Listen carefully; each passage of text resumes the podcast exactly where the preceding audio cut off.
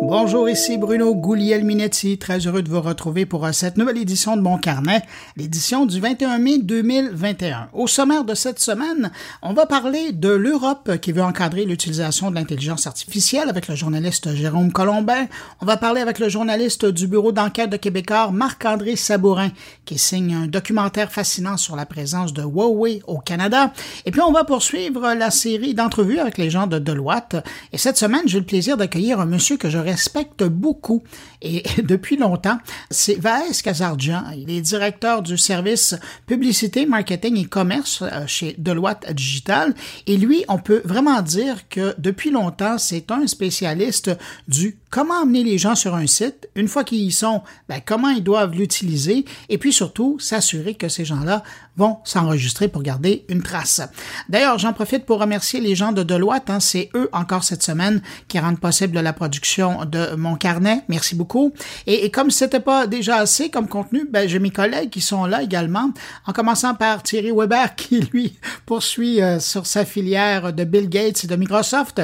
Frédéric Bove rencontre Antoine Sautenay qui est euh, chez Michelin et qui est en train de préparer le sommet sur la mobilité Moving qui va se dérouler le 4 juin à Montréal. Patrick White s'intéresse au mouvement dans la presse en ligne cette semaine et puis Stéphane Ricoul nous parle de rédaction française. Vous allez tout comprendre quand vous allez écouter son billet. Alors voilà pour le sommaire de cette édition. Juste avant de passer aux informations de la semaine, mes salutations particulières à cinq auditeurs de mon carnet. Salutations toutes particulières cette semaine à Guillaume Dupont, Isabella Bukowska, Romain Vidal, Annie Martineau et Aurélien Goyer. À vous cinq, merci pour votre écoute et merci à vous que je n'ai pas nommé, mais vous m'entendez, là, vous m'écoutez en ce moment. Merci de m'accueillir cette semaine entre vos deux oreilles avec euh, toute ma bande et mes invités. Sur ce, à tous, je vous souhaite une bonne écoute. Je commence ce retour sur l'actualité numérique de la semaine en vous parlant de son de musique plus précisément, et même de musique proposée en haute fidélité ou haute définition pour prendre une appellation plus moderne et à la mode.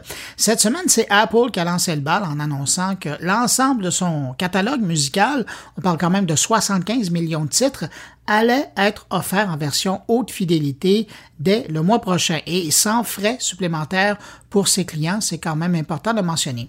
Dans la même journée, Amazon, qui lui avait déjà annoncé son service haute fidélité, a dans un premier temps revu son forfait à la baisse pour en fin de journée carrément l'offrir gratuitement à sa clientèle euh, parce que Apple avait fait de même. De son côté, Spotify qui avait annoncé un service semblable en février dernier, ben, a dû faire un peu de rétropédalage et finalement, ben, les utilisateurs ont vu ici et là euh, dans les derniers jours lors de leur écoute sur Spotify des petits icônes qui indiquaient le contenu IFI, euh, ce qui semble vouloir indiquer que Spotify va devancer le lancement de son service de musique haute fidélité, mais bon, on ne sait pas encore si Spotify fera payer un montant plus élevé pour son service. Ça, c'est pas encore connu. Maintenant, quand on parle de musique en haute fidélité, ici, on parle de qualité d'enregistrement qui euh, est équivalent à celle d'un disque compact. Hein. Ce qui est quand même très loin de ce qu'on entend présentement par le billet des services musicaux qui nous offre euh, même pas le maximum de qualité qu'un fichier MP3 pourrait nous offrir. Bref, il y a encore de la place à amélioration pour nos oreilles. Bonne nouvelle pour les utilisateurs de Twitter qui espéraient un jour avoir un petit saut de certification bleue là, à côté de leur nom. Twitter a confirmé cette semaine que son service de certification était à nouveau en marche. Aujourd'hui, Twitter compte 360 000 comptes certifiés sur un bassin de 200 millions de comptes actifs au quotidien.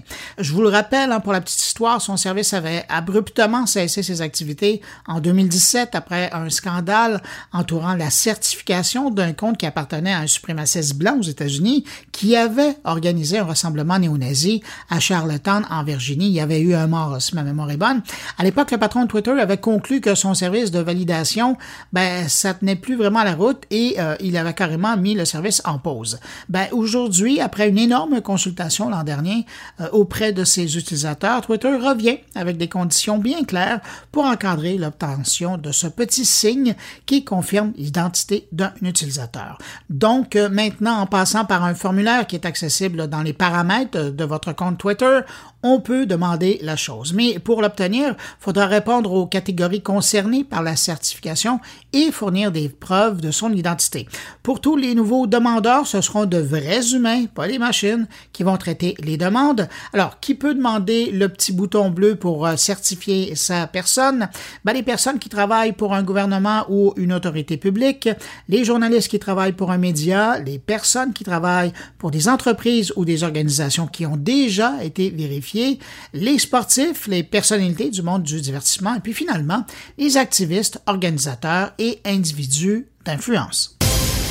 Zoom cette semaine a annoncé une nouvelle plateforme de vidéoconférence qui sera lancée cet été pour des expériences virtuelles. Son nouveau service baptisé Zoom Event devrait en fait être une solution tout en un pour les organisateurs d'événements qui ne veulent pas se casser la tête et trouver à un même endroit des fonctionnalités de réunion, de discussion et de webinaires payants ou pas, en direct ou pas, et disponibles à l'interne d'une organisation ou ouverts au public. Il n'y a pas à dire, Zoom Event va faire mal à toutes ces petites boîtes d'organisation d'événements qui se sont reconverties dans la dernière année en super organisateurs d'événements en ligne. Maintenant, ben, Zoom Event veut simplifier tout ça et offrir aux petites, moyennes et grandes organisations une solution simple et pas trop chère. Cette semaine se tenait en ligne le Snap Partners Summit, une occasion pour les patrons de Snapchat de donner des bonnes nouvelles à leurs partenaires et à leurs ambassadeurs. On a appris notamment que le réseau social avait euh, franchi la barre des 500 millions d'utilisateurs actifs mensuels et les patrons en ont profité pour lever le voile sur quelques nouvelles fonctionnalités qui touchent en particulier le domaine de la réalité augmentée, un domaine cher pour les gens de Snapchat. Je vous donne trois exemples. D'abord, pour aider les utilisateurs à acheter des produits plus facilement, Snapchat va intégrer la fonction scan sur son écran d'accueil. Alors la fonctionnalité euh, va permettre d'identifier des choses plus rapidement. Autre exemple, la fonction Screenshot qui va permettre de scanner la tenue d'une personne qui est devant vous pour ensuite trouver euh, et idéalement acheter des vêtements similaires à cette personne-là. Et puis, dernier exemple, Snapchat a présenté de nouveaux outils pour les créateurs de contenu. Ça s'appelle Story Studio et ça offrira une trousse d'outils euh, d'édition intuitif pour créer du contenu professionnel à partir de son téléphone intelligent. Le réseau social LinkedIn veut mettre un frein aux campagnes d'envoi d'invitations de masse, conscient que certains utilisateurs et entreprises organisent de vastes campagnes de sollicitation par le biais de son réseau en utilisant souvent des outils euh, d'automatisation. Ben, LinkedIn a décidé de limiter le nombre hebdomadaire d'envois d'invitations par compte. De plusieurs centaines d'invitations par semaine, la limite est maintenant descendue à 100 invitations. Et ça touche tous les types de comptes, même ceux qui paient euh, des rondelets de somme par mois pour euh, être plus performants sur LinkedIn. On apprenait cette semaine qu'une nouvelle mise à jour du casque de réalité virtuelle Oculus Quest va introduire dans le monde immersif des joueurs de vieux outils de communication. La prochaine mise à jour va permettre notamment d'accéder aux notifications des iPhones directement dans l'univers virtuel. Donc, plus besoin de retirer le casque pour lire un SMS ou un courriel. Je vous rassure, seul l'utilisateur désigné de l'Oculus Quest pourra voir cette information. Et bien qu'on parle d'une nouveauté pour les utilisateurs d'iPhone, on dit que l'équivalent sera également bientôt disponible pour les utilisateurs d'appareils Android. L'autre fonctionnalité qui va être intéressante à essayer et qui va arriver avec euh, cette nouvelle mise à jour, c'est la fonction Live Overlay. Elle va permettre d'intégrer le corps réel du joueur dans le monde virtuel par le biais de la caméra de son téléphone qui va capter son image.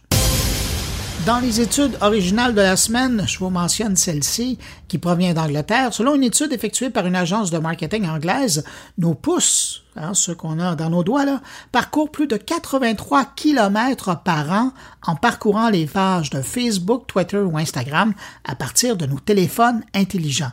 83 km quand même. Pour arriver à ce résultat, l'équipe de recherche a estimé que les gens passaient au moins 49 minutes sur les réseaux sociaux chaque jour en utilisant leur téléphone. Et moi, j'en connais qui passent pas mal plus de temps que ça sur leur téléphone. Mis à part le côté cocasse de la chose, l'étude soulève quand même le fait qu'une telle distance parcourue avec nos pouces, ben, ça peut causer certains problèmes, notamment l'apparition de l'arthrite. Et ça, c'est sans parler de douleurs qui vont de crampes en passant par des inflammations qui peuvent apparaître au niveau des doigts. On aurait même observé euh, chez certains des cas où le pouce reste coincé dans une position pliée. Alors, comment éviter tout ça? Ben, les chercheurs disent de penser à utiliser un autre doigt de temps en temps et penser à utiliser la commande vocale pour dicter des messages. Des exercices d'étirement devraient également faire du bien à vos pouces. Et je termine avec euh, les résultats de la nouvelle enquête euh, Net Tendance qui s'intéresse euh, ce mois-ci à l'usage des appareils mobiles au Québec.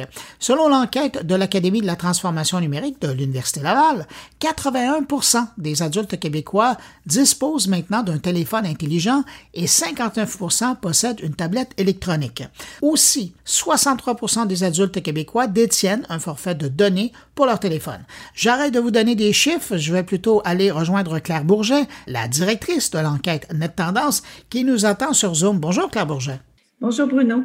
Claire, euh, avant de vous présenter, je passais à travers les grands chiffres là, euh, qu'on retrouvait dans, dans, le net tendance, mais ce que je voulais absolument aborder avec vous, c'est que cette année encore, vous vous intéressez aux gens qui n'ont pas de téléphone cellulaire, qui, et ça, je trouvais ça important d'en parler et de le souligner avec vous. Ben oui, puis on, regarde toujours au moins une fois par année, là, on, a cette analyse-là. Ceux qui euh, n'ont pas de téléphone intelligent, ce qu'on observe, c'est qu'ils sont principalement localisés dans la grande région de Montréal. Un. Puis du côté téléphone intelligent, on voit que c'est surtout des personnes plus âgées. Euh, par exemple, dans la strate des, euh, des, des, des 65 à 74 ans, euh, on est à 24% puis chez les 75 euh, ans et plus, on est à 30 euh, qui, n'ont pas de, téléphone intelligent. Du côté téléphone intelligent, c'est ça, c'est les plus vieux. Puis du côté de la tablette, c'est un petit peu différent. Ben, d'une part, c'est autant les hommes que les femmes, là, autant téléphone intelligent que du côté tablette, il n'y a pas plus de femmes que d'hommes ou vice-versa. C'est aussi principalement à Montréal qu'on retrouve des non-utilisateurs ou non détenteurs de tablettes. Mais euh, en termes d'âge, par contre, euh, tablettes, il y en a dans tous les âges. C'est ça, c'est pas plus, euh, pas plus un groupe d'âge que d'autres. Téléphone intelligent, puis même du côté téléphone intelligent, c'est chez les clientèles plus âgées où on a observé cette année une croissance plus forte du côté de l'adoption du téléphone intelligent.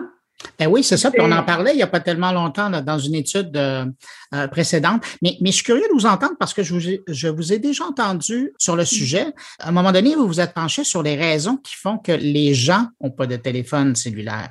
Et, vous parliez, euh, il y avait un aspect économique, mais, mais social aussi. Ben, oui, il y a un aspect social aussi, mais je dirais avec les années, l'aspect social tend, à diminuer. On avait fait à un moment donné, euh, dans le cadre d'un autre projet, euh, des groupes de discussion avec des, clientèles plus défavorisées. Puis honnêtement, le téléphone, le téléphone intelligent était quand même très, très utilisé dans ces groupes-là. Fait que je dirais peut-être peut-être que c'est de moins en moins vrai. C'est intéressant parce qu'à l'époque, vous, moi, ça m'avait fasciné. C'était la première fois que j'entendais cette explication-là. Mais vous, vous aviez expliqué que euh, le téléphone de seconde main avait été un élément important pour permettre à des couches de la société de, de, de faire ce virage-là. C'est quand même pas banal.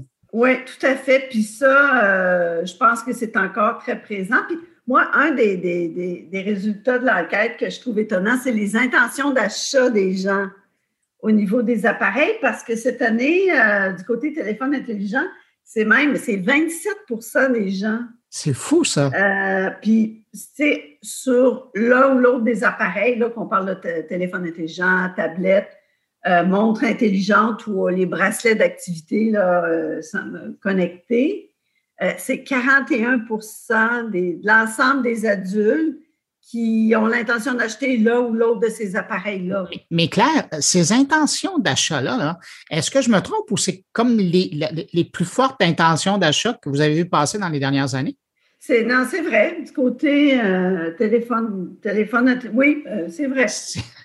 Donc, euh, vous attribuez ça à quoi?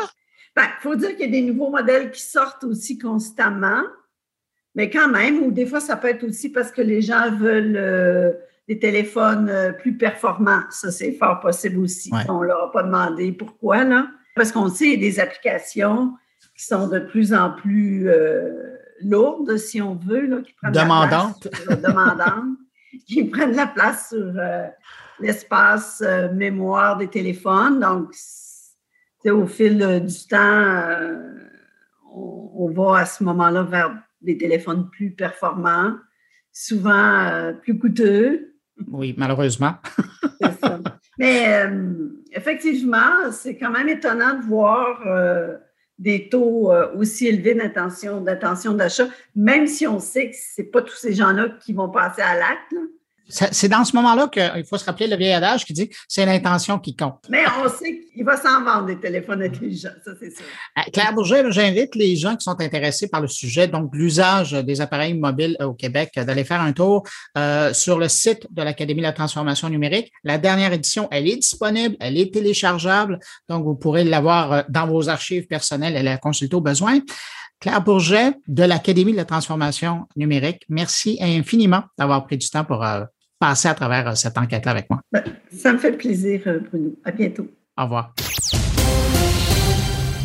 On se transporte à Paris maintenant pour notre prochain invité. Depuis une semaine ou deux, on évoque beaucoup la volonté de l'Union européenne d'encadrer, de réglementer l'utilisation de l'intelligence artificielle.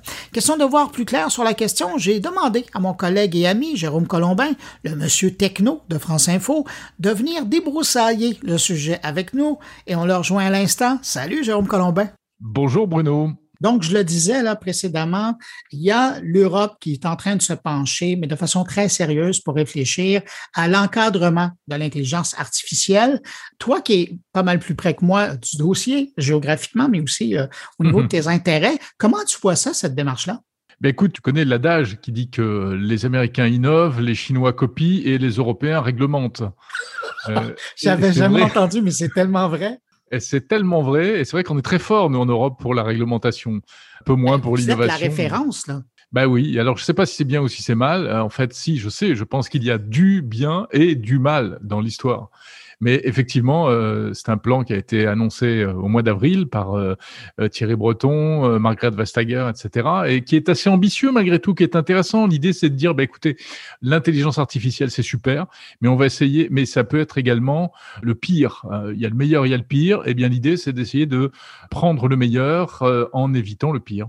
As-tu l'impression que c'est aussi un match politique et qu'il est bon parce qu'il y a une campagne, quand même des campagnes là, électorales euh, dans, dans l'horizon euh, français. Il y en a aussi un peu partout en Europe. As-tu l'impression que ça va être politisé, cette affaire-là, ou vous êtes vraiment de façon très sérieuse à dire ben, on veut parler des vrais enjeux et pas les politiser?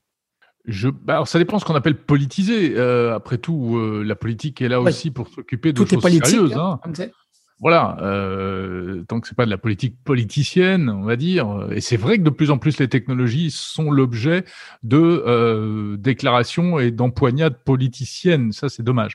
Mais euh, si on revient aux vrais enjeux et aux vrais, euh, comment dire, eh bien, euh, au, véritable, au fond de la question, c'est important que la politique et que les politiques s'en emparent. Moi, je trouve.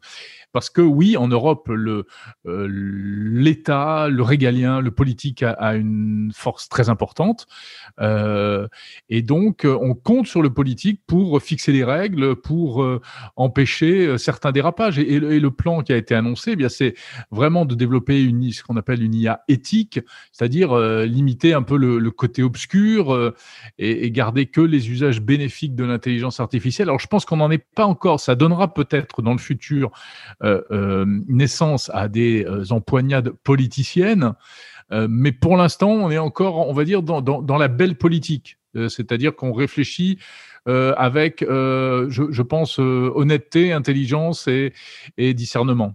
Est-ce qu'il y a des pays qui sont plus en avance sur cette réflexion-là dans l'Union européenne? On a quand même l'impression que pour l'instant, le sujet est très européen au sens institutionnel, c'est-à-dire que ça se passe euh, à Bruxelles. C'est Bruxelles, voilà, exactement. Hein, c'est les technocrates, c'est les, les gens qui sont un peu en avant sur ce truc. Et, et et, tant mieux. Et, heureusement, par exemple, qu'on a Thierry Breton qui connaît bien ces questions-là et, qui donc pousse véritablement toutes ces thématiques ce n'est pas encore euh, redescendu au niveau des États ou très peu. Enfin, c'est-à-dire que, euh, par exemple, moi, il m'arrive de, côtoyer, de rencontrer euh, le secrétaire d'État au numérique français, Cédric O, et quand on discute avec lui, oui, lui, il est pleinement conscient de toutes ces problématiques. Mais ces problématiques-là d'éthique de l'IA, elles sont pas encore complètement dans la vie des gens. Elles sont encore un dans la tête des politiques, des chercheurs, des intellectuels. Elles commencent à entrer dans la tête des entreprises entrepreneurs, parce que finalement c'est eux que ça va concerner, c'est-à-dire les entreprises qui font de l'IA ou qui utilisent l'IA. C'est une problématique qui commence à arriver et euh, en revanche, ce n'est pas du tout encore dans la tête du grand public parce que on n'est pas encore réellement confronté à ces questions-là. Je trouve ça intéressant le point que tu amènes parce qu'effectivement, sur les politiques et, sur l'administration européenne, il y a moins de pression que d'autres euh, sujets euh, qui ont été euh, réglementés. Je pense notamment à la vie privée, le droit à l'oubli. Ça, on sentait que ben, les gens étaient pris les deux mains dedans par Google ou par Facebook. Et, ça, la France puis l'Europe a été très rapide et, ça, ça a été il y, a presque eu unanimité à un moment donné quand on regardait ça de l'extérieur en mm, disant mm. oui, il faut faire quelque chose pour arrêter les grands géants du, du GAFAM d'avoir euh, la vision unique là-dessus. Il faut leur mettre des paramètres. Ah oui, bien sûr. Alors ça, c'est quand même une idée qui est très largement partagée euh, en France et je pense en Europe. Il y a une espèce de, fascination, mais de soumission également aux, GAFAM et de fascination pour les GAFAM parce que pour tout ce qu'ils ont apporté, parce que ce qu'on appelle la révolution numérique, c'est quand même eux qui, en sont à l'origine. Mais aujourd'hui, on a un vrai problème avec euh, ces questions-là. C'est-à-dire qu'on a un vrai problème avec nos données euh, qui sont exploitées à notre insu et en plus par des entreprises qui ne sont pas européennes. On a un problème des entreprises européennes qui sont dans l'ombre de ces grands, euh, de ces géants et qui n'arrivent pas à, véritablement euh, exploser, qui sont victimes de, ben, on, va le dire, de, positions quasi monopolistiques ou en tout cas très étouffantes. Donc ça bloque un peu l'innovation, ça, freine le développement des, des entreprises européennes. Par exemple, sur le cloud, elles ont, elles ont du mal à, se positionner et à, trouver leur place, les entreprises européennes. Donc la question des GAFAM, elle est omniprésente. Après, tu sais que les Français ont des relations très bizarres avec leurs dirigeants, comme sans doute dans beaucoup de pays. C'est-à-dire que d'un côté, on attend beaucoup des politiques. Euh, en même temps, on s'en méfie. En même temps, euh, on trouve qu'ils n'en font jamais assez. Et en même temps, on trouve qu'ils en, font trop. Donc, on est un peu dans cette espèce de bouillie en ce moment euh, par rapport au, pouvoir public versus les, les GAFAM. Est-ce que tu as l'impression que vous en avez pour un an ou deux encore à parler de ce dossier-là? Ah oui, oui, oui, je pense que c'est un dossier qui va devenir euh, vraiment euh, concret, très réel, et même peut-être plus qu'un an ou deux. Euh, alors, euh, on voit le, RGPD, par exemple, le règlement sur la protection des données, hein, les, données, la vie privée, on en a parlé avant, on en a parlé pendant, et on continue d'en parler maintenant. Et maintenant, ça y est, c'est déjà, c'est entré dans les mœurs, mais ça continue à, comment dire, à vraiment guider plein de choses en bien et, vous influencez aussi beaucoup. Euh, Parce que ah, regarde ce qui vient d'être passé là, il y a quelques mois en Californie. Euh, même chose euh, au Québec, on est en train de développer quelque chose et c'est énormément influencé de, de, ce que vous avez fait. Vous, vous êtes là-dedans et vous influencez le reste de la planète. Ah ouais, mais on est super bon en innovation réglementaire. oui, oui, oui. On est très bon. On a des juristes, on a des intellectuels, des philosophes, des voilà. Non, mais je, plaisante et je suis un peu ironique, mais en même temps, euh, en étant euh, moi-même très français, très européen, je trouve ça très bien. je pense que c'est ça dont on a besoin aujourd'hui. Alors, on n'a pas besoin que de ça, mais c'est-à-dire qu'on est arrivé à un stade où, eh bien, le numérique, c'est formidable, mais on n'est plus dans l'euphorie béate. On est face aux problèmes et les problèmes, il faut les résoudre. Comment on va les résoudre? Ben, c'est le politique qui doit s'en saisir et c'est le politique qui doit les résoudre. Ça passe par plein de choses. Ça passe par la réglementation, ça passe par l'éducation, ça passe par l'école. Le problème, c'est que on a un petit peu nous le syndrome de euh, l'obsession du risque. On est sous le régime euh, du principe de précaution et donc on veut tout verrouiller, on veut se protéger, se protéger, se protéger et à force de se protéger, eh bien, on manque quand même cruellement de culture du risque. Euh, et ça, c'est pas bon pour l'innovation, c'est pas bon pour le développement de la filière, c'est pas bon pour euh, effectivement même euh, des investissements, etc. c'est un peu, voilà, c'est la, la médaille et son revers. C'est une belle conclusion, ça. Jérôme, avant de te laisser aller, je veux absolument mentionner le fait que, euh, en, moi, je l'ai découvert évidemment en l'écoutant en direct, mais j'ai vu euh, la publication en ligne d'une discussion que tu as eue récemment sur Clubhouse sur euh, l'info nuagique souverain. C'est vraiment intéressant comme réflexion. Tu parlais justement que vous êtes bon pour réfléchir. Bel exemple d'exercice. Donc, c'est disponible où cette discussion-là aujourd'hui? Oui, merci beaucoup d'en parler, Bruno. Effectivement, c'était une euh, discussion Clubhouse que j'ai enregistrée avec l'accord et après avoir prévenu tout le monde et que j'ai ensuite posté, eh bien, écoute, sur euh, SoundCloud. Il suffit d'aller sur SoundCloud et de chercher euh, Colombin. et j'ai assez peu de publications d'ailleurs sur SoundCloud, donc c'est la toute dernière sur le cloud souverain européen. Ben, Jérôme Colombin, reporter chez France Info et 01net euh, TV. Merci infiniment pour euh, cette entrevue. Merci beaucoup, Bruno. Merci euh, pour cette interview, cette entrevue, pardon. À bientôt. Salut.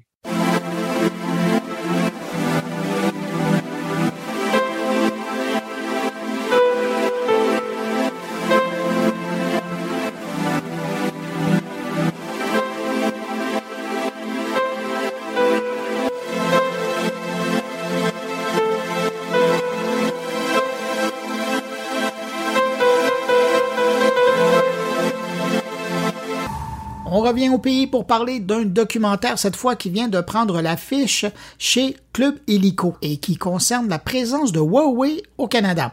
Depuis un an, on a beaucoup parlé de l'entreprise chinoise aux États-Unis, on a beaucoup parlé des interdictions un peu partout dans le monde de voir Huawei installer des réseaux 5G, mais ici au pays, Huawei est bien présent depuis un moment maintenant. Hein. D'ailleurs, notre réseau cellulaire de 4G, le réseau LTE, ben, passe en grande partie par des équipements de l'équipementier chinois. Alors, qu'en est-il de la présence de Huawei au Canada? Il y a un journaliste du bureau d'enquête de Québécois qui a tenté de trouver des réponses à cette question et c'est assez intéressant de voir le résultat. Pour nous parler du documentaire La Brèche, on rejoint l'instigateur de cette enquête, le journaliste Marc-André Sabourin. Bonjour Marc-André. Bonjour. Marc-André, d'abord, félicitations pour le documentaire La Brèche. Je pense que pour les gens qui s'intéressent au monde des télécommunications, euh, l'informatique, la cybersécurité, ça va commencer à, devenir un document euh, important à voir. Merci, merci, c'est gentil. Puis il y a des gens autour de moi qui me faisaient remarquer qu'on dirait pratiquement un, film d'espionnage. Mais la saga Huawei euh, au Canada, mais aussi dans le monde, c'est pratiquement ça, un, film d'espionnage. Euh, ça implique des questions de sécurité nationale, ça implique des questions politiques, géopolitiques, économiques. C'est un dossier vraiment, vraiment fascinant. Ça a été captivant de, de plonger dans cette histoire-là. D'où est venue l'idée de faire la question de Huawei, mais sous un angle canadien? Ah, en fait, c'est un peu par, par accident parce que moi, quand j'entendais parler de Huawei dans ma tête, c'était beaucoup pour le futur, hein, pour la 5G, le prochain réseau de télécommunications euh, cellulaires. Or, en parlant avec les gens, puis en lisant sur le sujet, j'ai fini par réaliser que non, non, Huawei est déjà bien implanté dans le réseau de télécommunications actuel au Canada. Euh, il y a déjà plus de 20 000 sites cellulaires au Canada qui utilisent des antennes ou des radios Huawei. Euh, et là, c'est autant des compagnies comme Bell, TELUS, Rogers, Vidéotron. Donc, c'est vraiment. Euh, en fait, c'est plus difficile de trouver des compagnies qui n'utilisent pas des équipements Huawei. Elles sont rares. Elles sont très rares. Donc, je fais, OK, on, parle de questions de sécurité pour, pour la 5G, mais qu'est-ce qu'il y en est pour la 4G et, d'où vient un peu cette entreprise-là? Et c'est comme ça que j'ai plongé dans, dans l'histoire. Sachant que c'est un monde, le monde des télécommunications, c'est un monde très compétitif, d'une part. Euh, quand on parle de cybersécurité, c'est encore euh, au Canada un monde, euh, on ne dira pas silencieux, mais qui aime bien être sous le radar pour des raisons qui sont propres à eux. Est-ce que ça a été difficile de convaincre tous ces gens-là de, venir parler à, la caméra? Parce que c'est autant des anciens des services secrets canadiens que des patrons passés et actuels aussi de Huawei, puis aussi des gens de l'appareil gouvernemental oui. Euh, ça n'a pas été nécessairement facile de convaincre les sources. Ça a été un, un travail de les mettre en confiance, de leur, de leur faire comprendre exactement c'était quoi, c'était quoi mon objectif. Et je suis très content, euh, tu le soulignes, je suis très content notamment qu'il y ait d'anciens euh, cadres de Huawei qui aient accepté de participer, donc l'ancien directeur général de, Huawei Canada, Pierre Bissonnette, et euh, l'ancien chef de la sécurité, Carl Bond, qui ont tous les deux accepté de, venir devant la caméra et, et d'expliquer un petit peu leur, leur, leur, expérience personnelle à eux avec cette entreprise-là. Donc pour moi, c'était essentiel justement d'aller des deux côtés de la médaille parce que c'est tellement un un dossier complexe où il y a beaucoup de zones de gris. Dès qu'on parle de questions de sécurité nationale, euh, c'est très difficile de, départager qui, qui, dit vrai, qui dit faux. On, on, multiplie les sources, on fait un travail de longue haleine, on demande des, documents, mais n'empêche, pour moi, c'était vraiment important d'aller des deux côtés. et ça, je suis, vraiment satisfait. Et, on a appris des choses fascinantes en faisant ça. Une des choses que Pierre Bissolette me dit, ben, c'est que lui avait des rencontres secrètes euh, alors qu'il était en poste chez Huawei. Il avait des rencontres secrètes avec le CRS à l'insu de ses patrons parce qu'il voulait, savoir qu'est-ce qui se passait chez Huawei. Est-ce qu'il y avait des raisons de se, méfier de, de, Huawei, ainsi de suite? Pierre me disait ça parce que lui affirme qu'il n'a rien vu de problématique. Il a eu une très bonne expérience chez Huawei, mais n'empêche, ça montre que euh, dès les années, euh, dès le début des années 2010, le SCRS s'inquiétait déjà de, Huawei, euh, bien avant le débat actuel sur la 5G. Dans le documentaire, c'est aussi l'occasion d'entendre le témoignage en, vrai, là, en vidéo, d'un ancien de chez Nortel qui, lui, en a, ouf, il y en a beaucoup sur le cœur par rapport à, la fin de Nortel. On le sent pour les gens qui l'ont déjà lu dans des rares entrevues qu'il a données dans le passé. Puis on sent que son histoire à lui est jamais sortie et euh, vous avez décidé de lui donner aussi de la place dans, le documentaire. Euh, C'était pas évident, ça. Euh, avez-vous l'impression que vous avez, euh, vous avez réussi à la tâche de lui laisser sa parole, mais aussi d'équilibrer un peu son témoignage?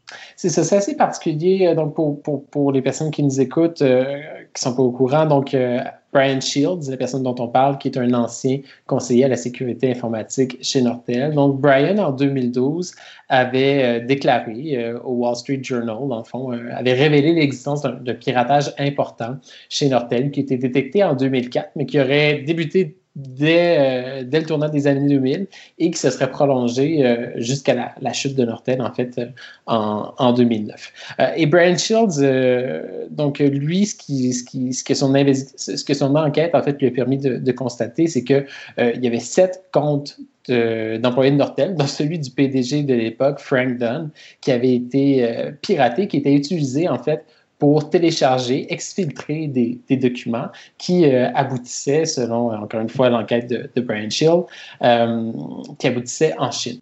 Euh, et lui, il a l'impression justement qu'on a un petit peu enterré ça. Choque beaucoup lorsque les gens disent Ah, ben, tu sais, Nortel s'est tombé à cause du scandale de comptabilité, justement au début des années 2000. ensuite, bon, ben, c'est la crise économique de 2009 qui, qui, qui a achevé l'entreprise. Lui, ce qu'il dit, il dit non, non, non. Il dit On oublie une partie importante de l'histoire, puis cette partie importante de l'histoire, c'est que les documents qui étaient volés, c'était des secrets industriels.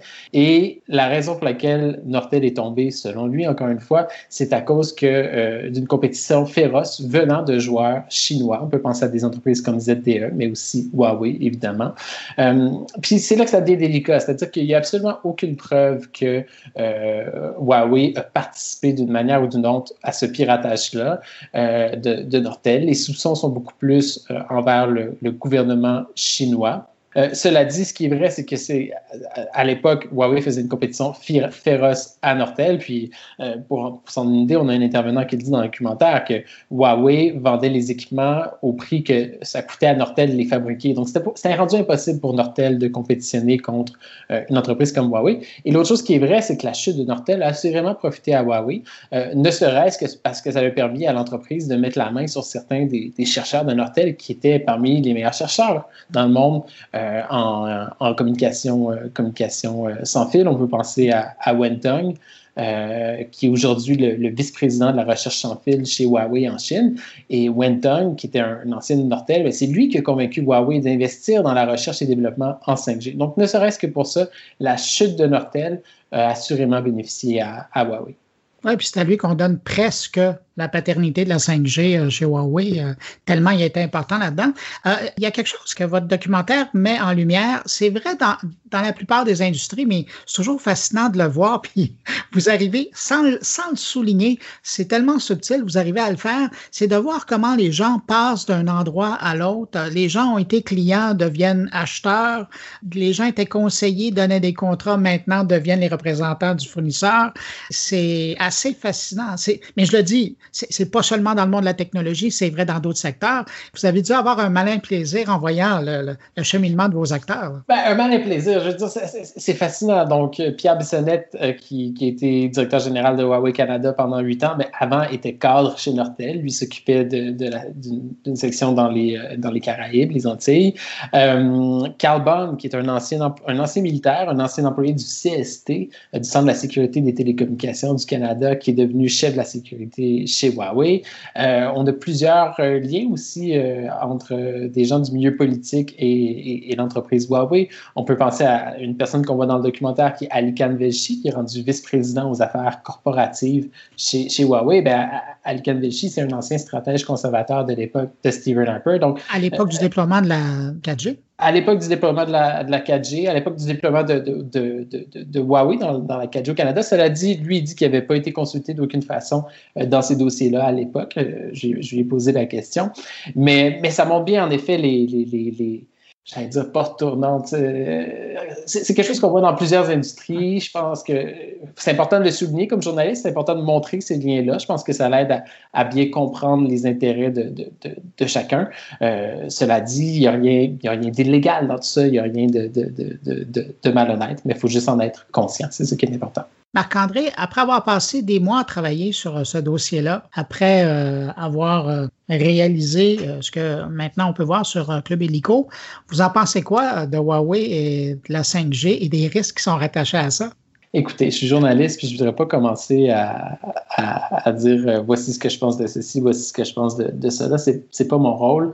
Euh, ce, que, ce que le documentaire montre, c'est que c'est un dossier qui est extrêmement complexe. Il y a énormément de zones grises. À commencer par le fait que euh, en Chine, il y a une loi qui s'appelle la loi sur la sécurité, la loi sur le renseignement national, qui oblige les entreprises privées à collaborer avec les services de renseignement chinois. Donc, à partir du moment où il y a une loi en Chine qui impose ça à ces entreprises, qu'on a une entreprise de haute technologie de télécommunication qui est devenue un géant mondial, mais qui reste basée en Chine, je pense qu'il y a des questions qui doivent se poser et c'est normal que les gens soient inquiets, que les services de renseignement soient inquiets. Euh, Huawei affirme haut et fort, et, et je le répète, que si jamais ils recevaient un ordre du gouvernement chinois de partager des informations, ils ne le feraient pas. Euh, ils affirment que leurs équipements ne sont pas utilisés d'aucune façon pour espionner les télécommunications, que ce soit au Canada ou ailleurs dans le monde.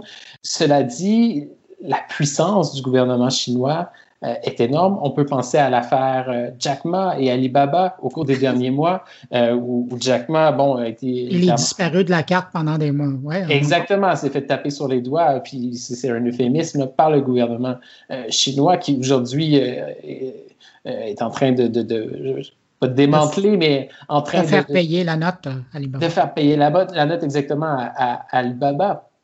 Euh, donc, c'est, lorsqu'on voit des choses comme ça, on se dit, bon, mais qu'est-ce qui peut se passer? Quels sont les liens entre le gouvernement chinois et Huawei? Donc, c'est pour ça qu'il y a des, questions qui se posent. Euh, c'est pour ça qu'il y a des gens qui, euh, qui, qui soulignent qu'il faut se préoccuper de ces questions-là, d'autant plus que, rappelons-le, dans le cas de la 4G, je le disais, Huawei est déjà bien implanté au pays. Cela dit, les équipements installés sont, surveillés dans le cadre d'un programme du, CST. Les sources à qui j'ai parlé, euh, qui sont bien au fait de ce programme-là, me disent qu'ils sont confiants en la capacité du CST de détecter d'éventuelles euh, brèches informatiques. Cela dit, on, parle de sécurité informatique, là, je pense que tout le monde qui nous écoute en ce moment savent que même avec les, les meilleurs audits, même avec les meilleures analyses, on en échappe toujours, on découvre toujours des nouvelles façons. Ça, c'est euh, jusqu'à temps qu'on découvre la porte qu'on n'avait pas vue. exactement. Mais c'est ça qui est permis aussi avec ce sujet-là, c'est que euh, même, quand, même quand, on, quand on fait les analyses, il faut encore douter et douter et douter. Euh, et, et que plusieurs de mes sources disaient, disaient ben, écoutez, on a pris la chance avec le 4G. Maintenant avec le 5G, qui est une technologie qui promet de, transformer la société comme le fait l'arrivée d'Internet, est-ce qu'on veut vraiment que, que ce soit des équipements chinois qui soient au cœur de ce réseau-là? C'est la question qu'eux posent. Et il y a d'autres pays qui ont fait le choix, en effet, de ne pas aller de l'avant avec Huawei en 5G. C'est un questionnement que vous relayez dans votre documentaire La Brèche qu'on peut voir sur Club Helico présentement. Marc-André Sabourin, l'instigateur derrière euh, ce documentaire du bureau d'enquête de Québécois. Merci d'avoir accepté mon invitation et d'avoir répondu à mes questions. Merci Bruno.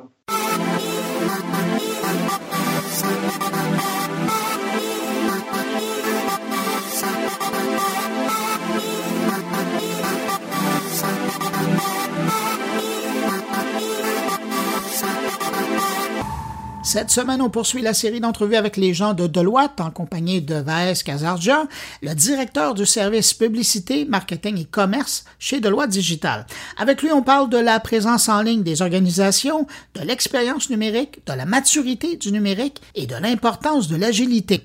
Voici mon échange avec Vaes Kazarja. On va se tutoyer hein, parce que ça fait longtemps qu'on se connaît. Ça fait même longtemps que, les auditeurs euh, de mon carnet ont, la chance de t'entendre. Puis il y a même, je regardais dans les archives, il y a un an, presque jour pour jour, on se parlait euh, du défi que les entreprises auraient avec euh, les moins certains, qui, qui, c'est devenu une année, puis on ne sait pas où, ça va finir, où ça va nous mener. Quand tu regardes de façon rétrospective, comment tu vois le, comportement, les décisions dans l'ensemble des entreprises au Québec, leur évolution dans le domaine du numérique, évidemment, particulièrement dans le domaine du commercial? Oui, définitivement. Euh, il y a un an, je m'en souviens exactement, on avait parlé de ça au tout début. Et puis, on, dira ce qu'on voudra de 2020, qui n'était pas une très bonne année pour plein, plein de raisons à travers euh, la planète. Mais le numérique a sauvé 2020, en réalité. Alors, imagine cette crise en 1995 avec les modems, euh, etc. pas d'Internet haute vitesse. Imagine l'école, imagine les services financiers, imagine l'épicerie, etc. Donc, malgré, tout, quand tu me dis ça. malgré tout, je pense que le numérique a sauvé 2020. Et comment le Québec se passe par rapport à ça euh, À comparer à quoi? Il faut le regarder. Il se peut que certaines économies, certains pays s'en tirent euh, bien, mais globalement, je pense qu'on était assez bien équipés. Euh, et que cette évolution continue assez bien étant donné les circonstances. Globalement, euh, franchement, ça s'organise à trois niveaux, je dirais, pour les organisations il fallait avoir l'infrastructure euh, en, place parce que tout le monde n'était pas équipé, même avec euh, euh, les, bons serveurs aux bons endroits, des choses comme ça. Donc, l'info nuagique, tout d'un coup, devient excessivement importante. La gouvernance des données devient excessivement importante, etc. Deuxièmement, c'est d'avoir des outils de collaboration pour que les entreprises, ou les employés puissent travailler normalement. Là, on est en train de parler d'avoir la bonne suite Microsoft en ligne ou encore avoir Zoom et puis ce genre de choses. Et le troisième niveau, c'est comment servir ses clients de manière numérique. Et comment les entreprises sont débrouillées, c'est que les entreprises qui étaient prêtes pour les étapes 1 et 2 ont très bien pu aller à l'étape 3. Alors que ceux qui sont pris un peu enfargés dans les fleurs du tapis pour les étapes 1 et 2, l'infrastructure, les outils de base, euh, ils ont eu plus de problèmes. Question d'avoir cette vision et cette feuille de route d'un point de vue numérique pour service ses clients, c'est ça qui était le différenciateur. Oui, puis ceux qui sont pris les pieds dans, le, dans le 1 et 2, euh, la concurrence a passé tout droit. Absolument. Les gagnants et les moins gagnants ou perdants, disons, se sont déterminés de cette façon-là, effectivement. Depuis que je te connais, je t'ai toujours entendu parler du numérique comme étant une plateforme qui était importante. Puis même dans les dernières années, là, tu parlais de, des différents points de contact pour les consommateurs envers une marque, envers un, site commercial. Mais tu disais de plus en plus, puis il y a longtemps, là, tu disais, mais de plus en plus, le guichet principal, ça va être la plateforme numérique. Puis on, le sentait depuis des années, des années, mais cette année, ou en tout cas la dernière année qu'on a vécue, c'est devenu le guichet principal. Ah, absolument, oui. Par le passé, pendant très longtemps, on a commencé par l'époque où le numérique était juste une brochure en ligne. Par la suite, c'est devenu un canal subordonné aux autres canaux, disons, euh, aux succursales et puis aux face-à-face, etc. Désormais, ça devient l'édifice principal. Donc, c'est un édifice numérique désormais. Je pense que le comparatif assez clair quand on regarde les services financiers essentiellement. Hein, habituellement, les compagnies d'assurance, les banques, etc., ont les plus gros bâtiments dans les meilleurs centres-villes, essentiellement pour démontrer de la confiance, de bons investissements certainement, mais c'est aussi pour démontrer cette assise, cette présence, cette confiance, etc. Ben, l'édifice est important, mais l'édifice numérique devient très important aussi désormais. Oui, puis c'est à qui va offrir le meilleur service, la meilleure expérience, la meilleure application. Là. Absolument. Et à un tel point que ça devient un standard désormais. Par le passé, c'était un différenciateur. Désormais, avoir une bonne expérience sans friction par le numérique est très importante.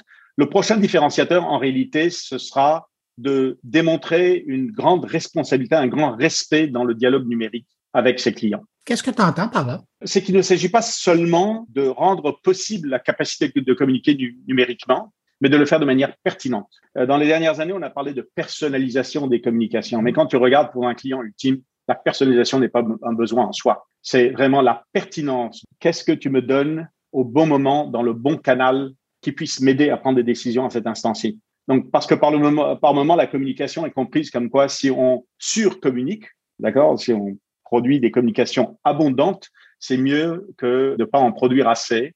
Ça, je pense qu'on éteint cette limite-là. C'est-à-dire, Euh, il faut respecter le temps des gens, il faut respecter euh, l'attention que les gens, qui est leur plus grand actif, disons, sont en train de consacrer à, à ta marque. Dans l'évolution, c'est vrai au Québec, mais c'est vrai partout dans le monde, dans l'évolution numérique des organisations, des entreprises, des commerçants en ligne, as-tu l'impression que, bon, là, on parle des, premiers têtes, mais même ceux qui sont dans le milieu, là, on ne parle pas des, derniers, euh, as-tu l'impression que Bon, généralement, maintenant, ils sont en ligne, peut-être de façon maladroite pour certains, mais ce qui va faire la différence et ce qui va faire qu'on va accroître notre marché en ligne, ça va être l'expérience d'utilisation.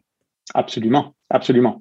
Et l'expérience par le passé était compris comme étant quelque chose de très coloré et spectaculaire. Euh, c'est important. Il faut avoir une belle vitrine, mais c'est pas seulement ça. On revient à la question que c'est une expérience utile et utilisable et respectable.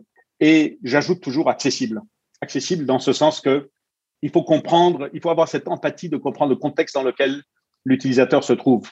Par moment, ce sont des jeunes qui veulent euh, euh, s'informer ou faire des actions rapidement sur leur téléphone. Par autre moment, c'est des gens qui ont un vieil ordinateur à la maison, qui ont moins de capacité de ce point de vue-là. Ou par moment, c'est des gens qui ont certains handicaps physiques, par exemple. Donc, il faut permettre le spectre complet d'expérience. Et quand tu regardes euh, à l'heure actuelle, l'expérience des gens quand ils vont en ligne, on va encore parler des, des, entreprises québécoises, as-tu l'impression que ça, c'est pris en ligne de compte dans la plupart des décisions, dans la plupart des, sites web qui s'adressent au grand public? Est-ce qu'on est mature? Disons que le Québec est, a une bonne avance d'un point de vue de la sensibilité sociale pour déclarer que c'est important. Ensuite, la réalité s'en mêle, dans le sens que dans le quotidien des projets, il y a des boîtes qu'on oublie de cocher parce qu'on n'a pas le budget, on n'a pas le temps, etc. Et c'est là où la réglementation devient importante. Heureusement qu'il y a un minimum de réglementation euh, qui impose à certains secteurs, d'abord le secteur public, deuxièmement tout ce qui est services essentiels désormais, donc on parle des telcos, des services financiers, assurances, etc., qui doivent offrir un strict minimum imposé par la législation.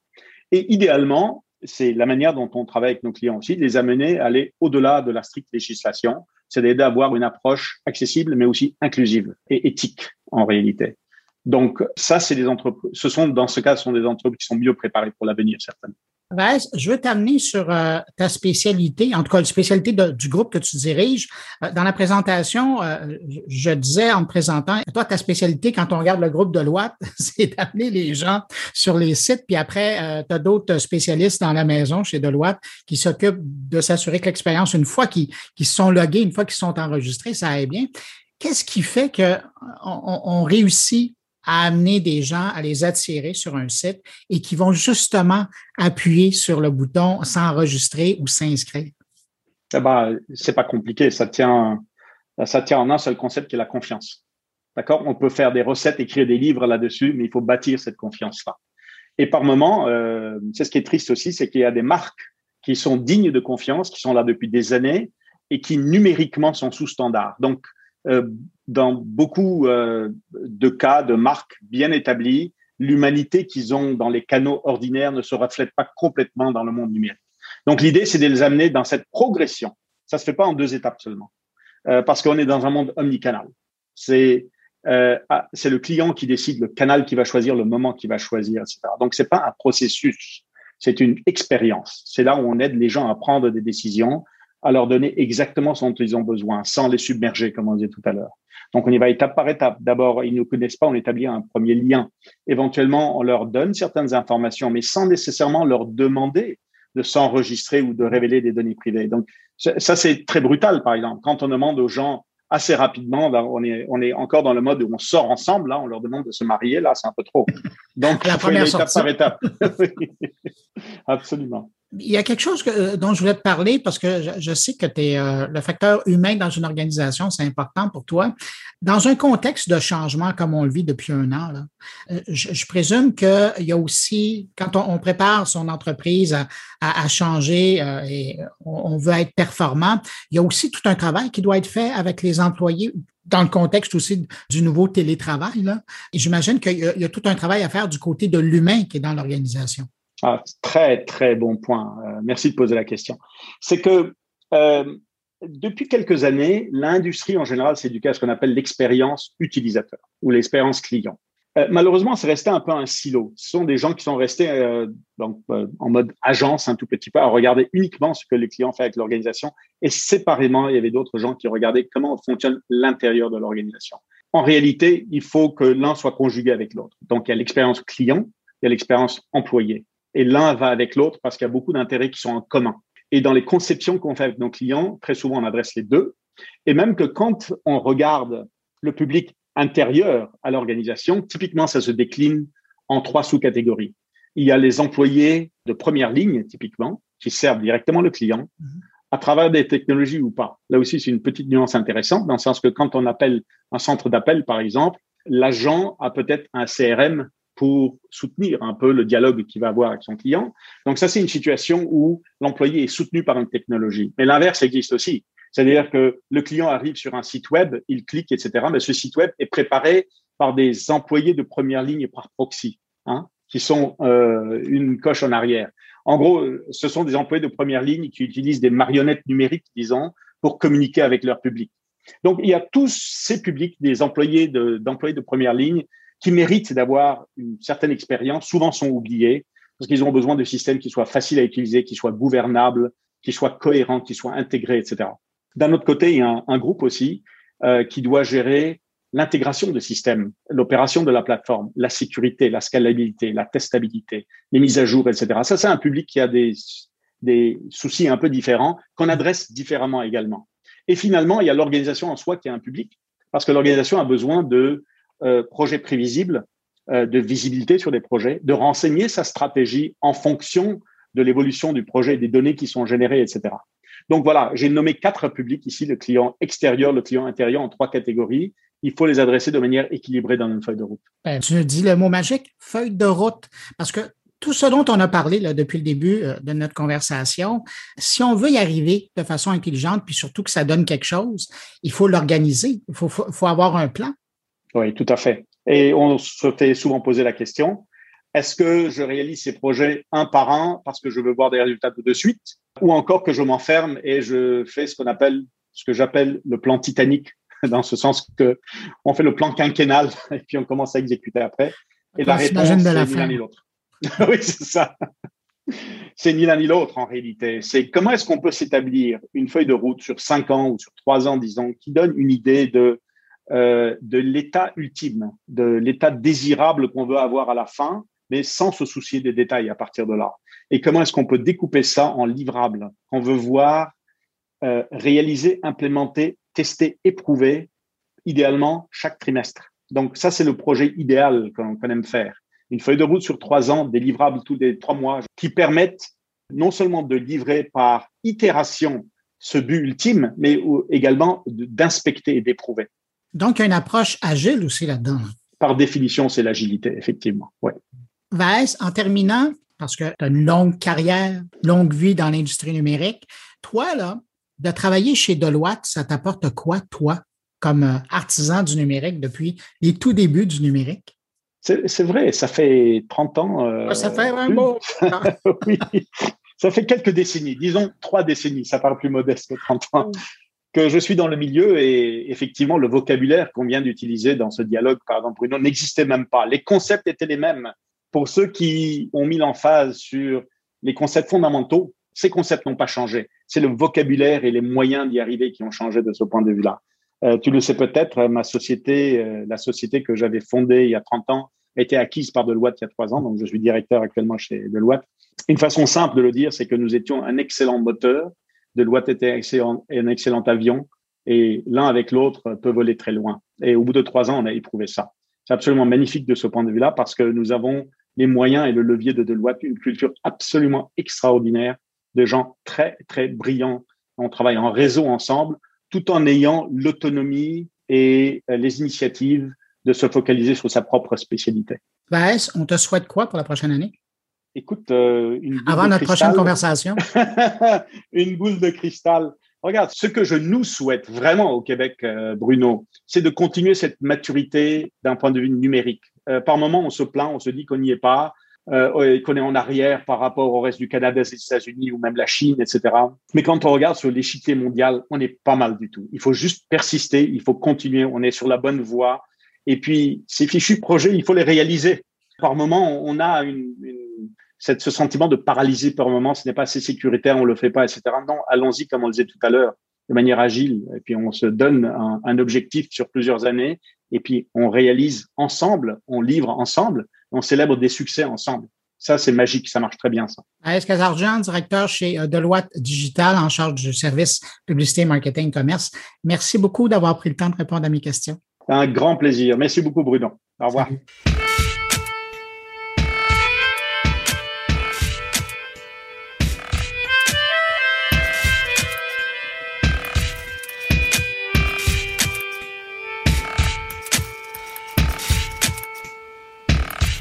Autour de mes collègues maintenant, et on commence avec Thierry Weber qui poursuit la filière Bill Gates et Microsoft encore cette semaine. Bonjour Bruno, bonjour les auditeurs de mon carnet. Ça y est, on le sait enfin, on a l'info, c'est tombé, elle est arrivée là maintenant depuis quelques jours. On connaît l'explication et la raison qui ont poussé le couple Gates à divorcer. Non, non, vous n'êtes pas trompé, vous, n'êtes pas trompé d'épisode de Mon Carnet. On est toujours en train de parler de, Bill Gates et, de ce, bah, cet incident ou cette news vraiment très très particulière pour un des hommes, je vous le rappelle, plus riches du monde et qui a poussé effectivement ce dernier à divorcer de, son épouse tout en, on nous l'assure, euh, garantissant le bon fonctionnement de la fondation qui porte le même nom de famille que euh, ses futurs ex-mariés. Non, alors euh, je suis pas en train de me répéter, je suis pas en train d'en faire tout un plat, je suis pas en train de faire une fixette sur l'histoire de, de, Bill Gates. C'est juste que c'est quand même ben c'est quand même toujours un petit peu la, même vieille histoire. Euh, vous êtes très riche, vous êtes une des personnalités les plus, euh, les plus enviées euh, au monde, bah, pas uniquement pour la richesse, mais aussi pour tout ce que ça représente autour. Vous êtes une personnalité incontournable, puissante, et qui œuvre en plus pour, pour la bonne cause, et c'est plus fort que vous. vous pouvez pas vous empêcher d'aller chercher ce que vous n'avez pas, ou ce que vous avez qui est là à à portée de main, mais euh, qu'il vous faut absolument réinventer. En l'occurrence, eh bien, euh, bah, c'est malheureux pour, pour le couple Gates. Eh bien, c'est euh, c'est l'infidélité, puisque a priori, eh ben voilà, une autre employée de la grande maison Microsoft a, a fait les frais de, de, cette histoire. En tout cas, a, a permis à Bill d'entretenir une, une, double vie, une relation en parallèle de celle qu'il avait euh, bien, euh, affirmé et mise au, devant de la scène avec euh, tout ce qu'il a fait avec son, son épouse. Donc voilà, je vais pas, vais pas faire à nouveau une chronique là-dessus. C'est simplement que je pouvais pas m'empêcher de, bah, de revenir quand même un petit peu sur, sur ce qui guette les puissants de ce monde. Je parle bien évidemment d'abord de ces entrepreneurs. Hein. On, pourrait, on pourrait faire le parallèle avec euh, Monsieur Tesla, Elon Musk. Je me rappelle qu'à l'époque euh, d'une de ces conférences où j'ai eu la chance euh, de l'apercevoir dans une salle blindée à l'époque à l'occasion d'un South by Southwest, le journaliste de lui poser la question de savoir comment ses enfants allaient et lui de répondre oui oui ils vont bien, je leur ai écrit un mail comme je le fais chaque semaine. Waouh Je me rappelle que la salle était plombée dans un, une espèce de silence, d'un rire un petit peu coincé, euh, ne sachant pas comment réagir à, cette réponse quand même étonnante de la part euh, d'Elon Musk. Et puis il y a euh, Jeff Bezos aussi, le patron d'Amazon, ou en tout cas le futur ex-patron d'Amazon, qui est déjà en train de parler de futurs autres projets, et qui euh, lui aussi eh bien euh, va ou s'est retrouvé hein, puisqu'il l'a il l'a fait avant Bill s'est retrouvé à, effectivement rendre son ex-épouse très très riche puisque eh bien ce divorce n'a pas été euh, n'a pas été sans heurts et a effectivement coûté beaucoup beaucoup d'argent. Je vais pas faire ici la liste de, tout ce petit monde, c'est juste ben voilà, je vous amène la question de savoir qu'est-ce qu'il faut en penser c'est un petit peu un côté triste par rapport à tout ça, puisque ben, vous dites, euh, voilà, vous avez contribué à un monde meilleur, vous avez monté des entreprises florissantes, vous avez tout tout, quasiment tout à disposition. Eh bien, il faut croire que c'est pas forcément le cas quand on voit l'exemple de, ces trois messieurs. Alors, j'ai pas été creuser le, sujet plus loin pour vous en trouver d'autres, et je suis pas non plus allé voir si euh, effectivement euh, c'était un parallèle qu'on pouvait euh, faire ou pas, d'ailleurs, avec la jante féminine dans le même cas de figure.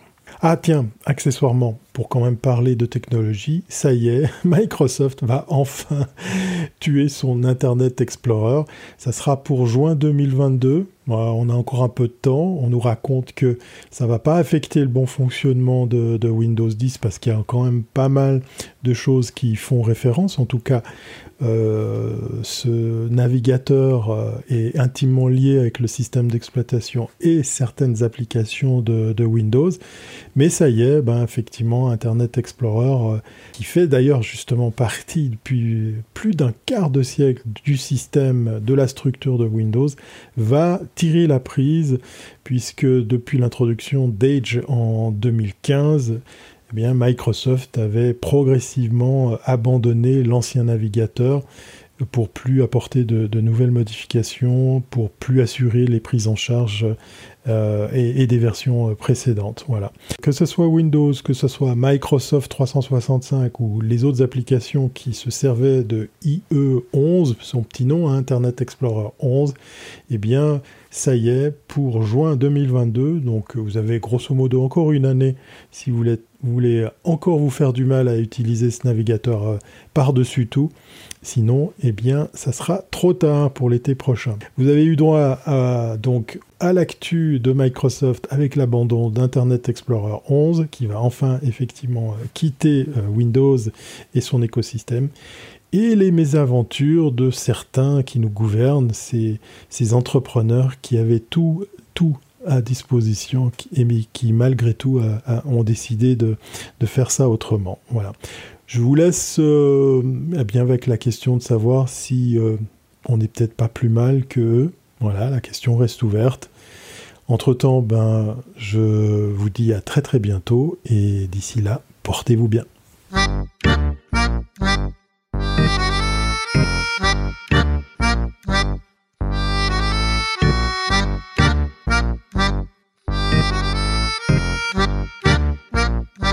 Frédéric Bove rencontre cette semaine Antoine Sautenet, le directeur des affaires publiques chez Michelin Canada, et aussi le responsable du sommet Moving On sur la mobilité qui se déroulera le 4 juin.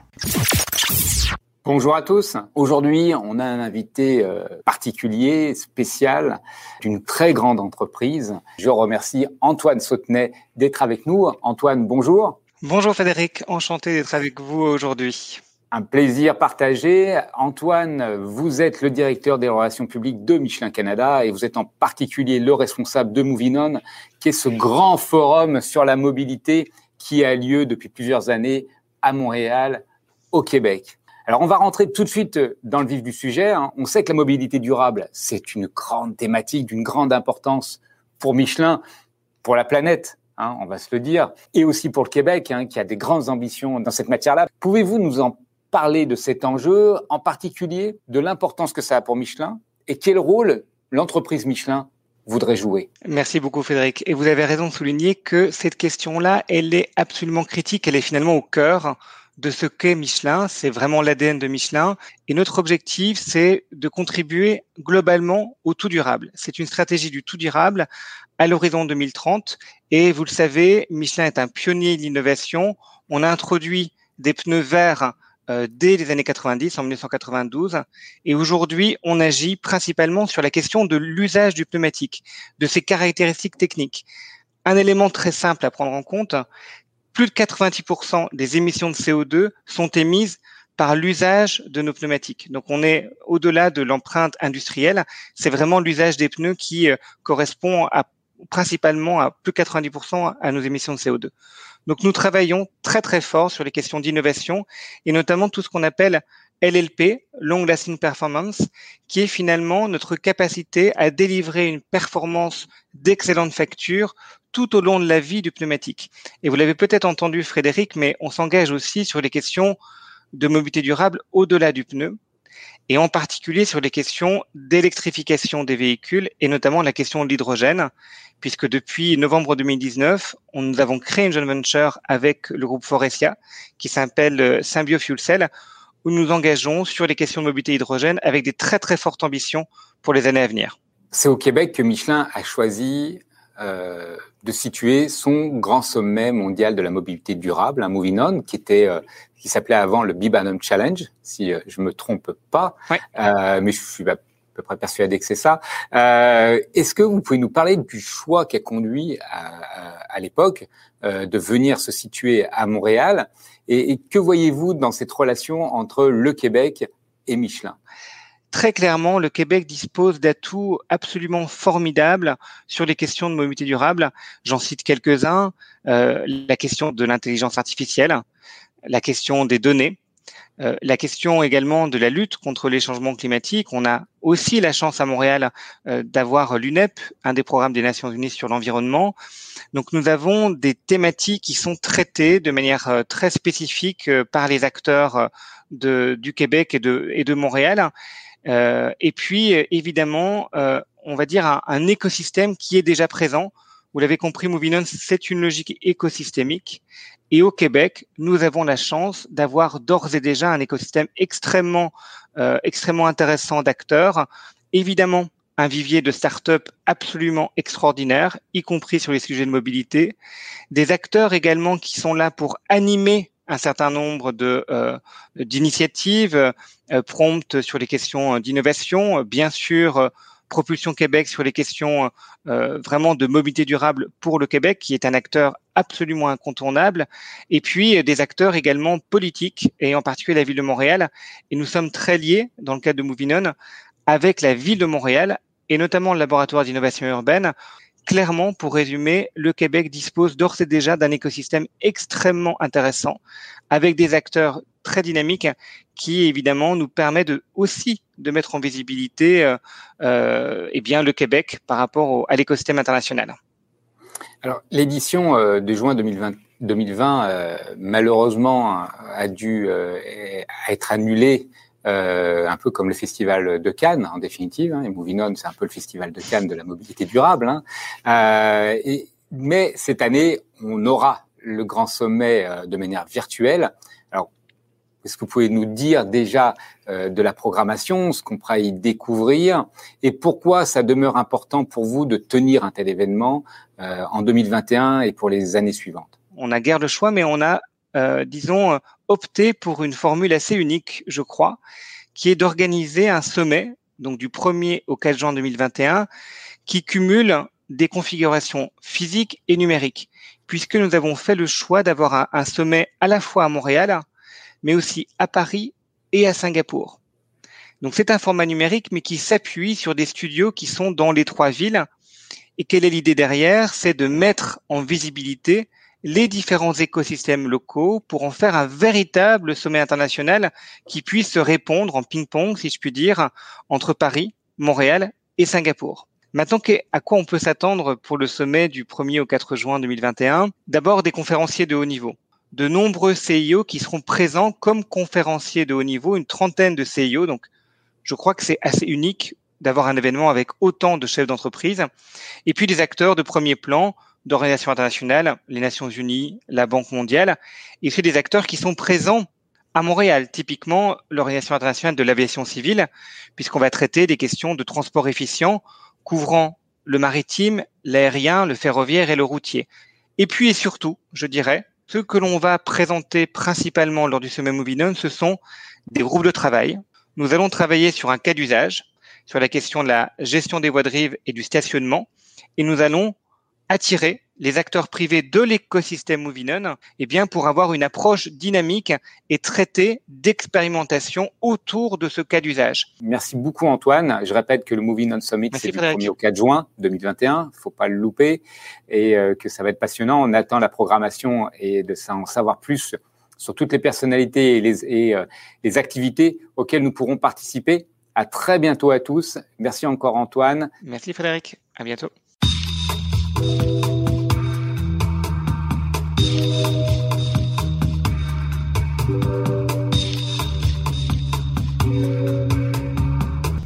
Tour maintenant de Stéphane Ricoul qui nous parle cette semaine de rédaction française. Je vous invite à porter attention à son billet.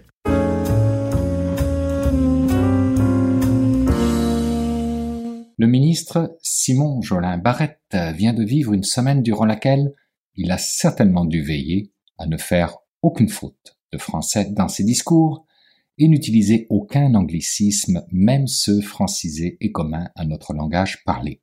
Il me semble que cela fait du sens. Oh pardon, il me semble que cela est du sens. Je me garderai bien aujourd'hui de critiquer positivement ou négativement ce renforcement de la loi 101, qui je pense a été la toute première loi dont on m'a parlé à mon arrivée au Québec il y a 23 ans.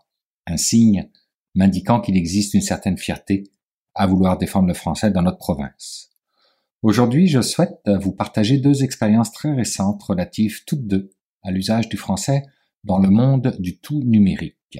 La première remonte au 9 mars de cette année, jour où la France, via son journal officiel, a officiellement tranché sur la question digital reste et restera relatif à tout ce qui touche au doigt point final. Terminer les transformations digitales, les stratégies digitales ou les digitalisations des entreprises. Ranger cela aux oubliettes et parler désormais de transformation numérique, stratégie numérique et numérisation de l'entreprise, comme au Québec. J'ai publié cette nouvelle le lendemain dans mon LinkedIn avec un clin d'œil légal, de par ma double citoyenneté, au fait que challenge en français c'est défi et business c'est affaires. 5500 et quelques vues plus tard, que du positif dans les commentaires et quelques débats d'idées intéressants, comme si le simple fait d'officialiser cela libérait le monde d'un poids du moins au Québec. La deuxième expérience que je voulais vous partager euh, porte sur la rédaction cet hiver de ma première publication à travers le radar technologique de Talsom. 64 pages qui se sont écrites relativement facilement, issues de nombreuses références françaises, mais aussi américaines ou encore de textes que j'avais déjà écrits. 64 pages qui se sont révisées linguistiquement de façon souffrante, car réalisées par un professionnel de la chose qui m'obstinait à raison pour chacun des mots anglais utilisés. Je vous donne quelques exemples tordus. Une entreprise data-driven devient une entreprise qui se concentre sur les données, tout de même moins impactant. Le fameux Digital Business Model devient tout simplement le modèle d'affaires numérique. L'économie des API devient celle des interfaces de programmation applicative. Rien de majeur ici, mais tout de même. J'ai dû souvent y réfléchir à deux fois avant de décider si j'y allais d'une joute linguistique ou pas avec mon réviseur. Une fois dit tout cela in fine, la loi du plus grand nombre finit toujours par l'emporter. J'évolue dans un monde scientifique, technologique et innovant. Dans un monde où les choses progressent à vitesse grand V et à coût de centaines de milliards de dollars d'investissements privés et publics. Dans un monde où seules les grandes puissances ont cette liberté de se pencher sur l'avenir technologique de nos sociétés. J'ai 28 ans d'expérience et j'ai repris les cours d'anglais cette année. Car qu'on le veuille ou qu'on ne le veuille pas, que ce soit des études, des rapports ou de simples articles de fond, ne pas comprendre parfaitement la langue de Shakespeare devient un véritable handicap que je ne souhaite pas aux générations à venir. Il y a quelque chose qui me porte à croire que là-haut, autour d'un café, Shakespeare et Molière ont un plaisir fou dans de longues conversations et débats d'idées.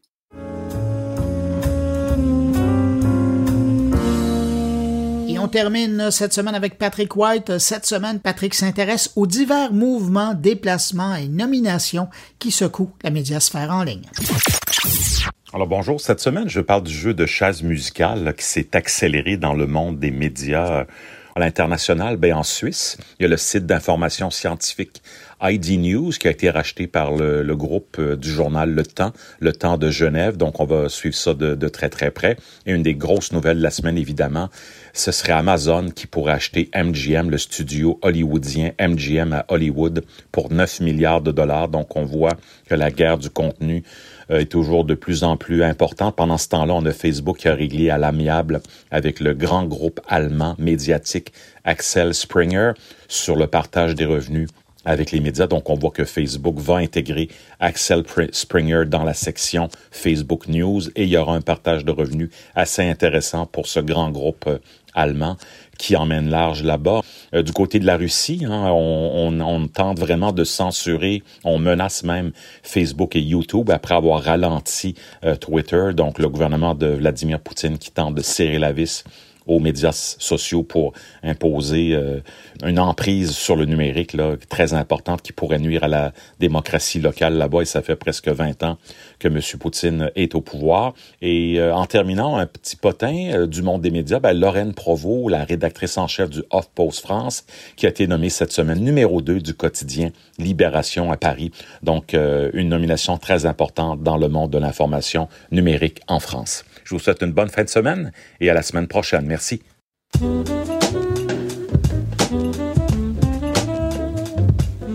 Et ben voilà, c'est ainsi que se termine cette édition de Mon Carnet. J'espère que vous avez apprécié. Merci à nos invités. Merci à Thierry Weber, Patrick White, Frédéric Bove et Stéphane Ricoul. Merci aux gens de Deloitte d'encourager la production de Mon Carnet encore cette semaine. Merci d'avoir été là jusqu'à la fin.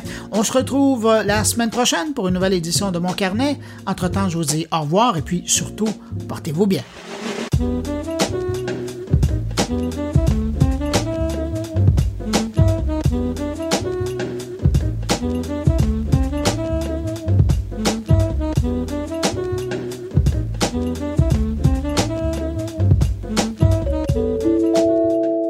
Production goulielminetti.com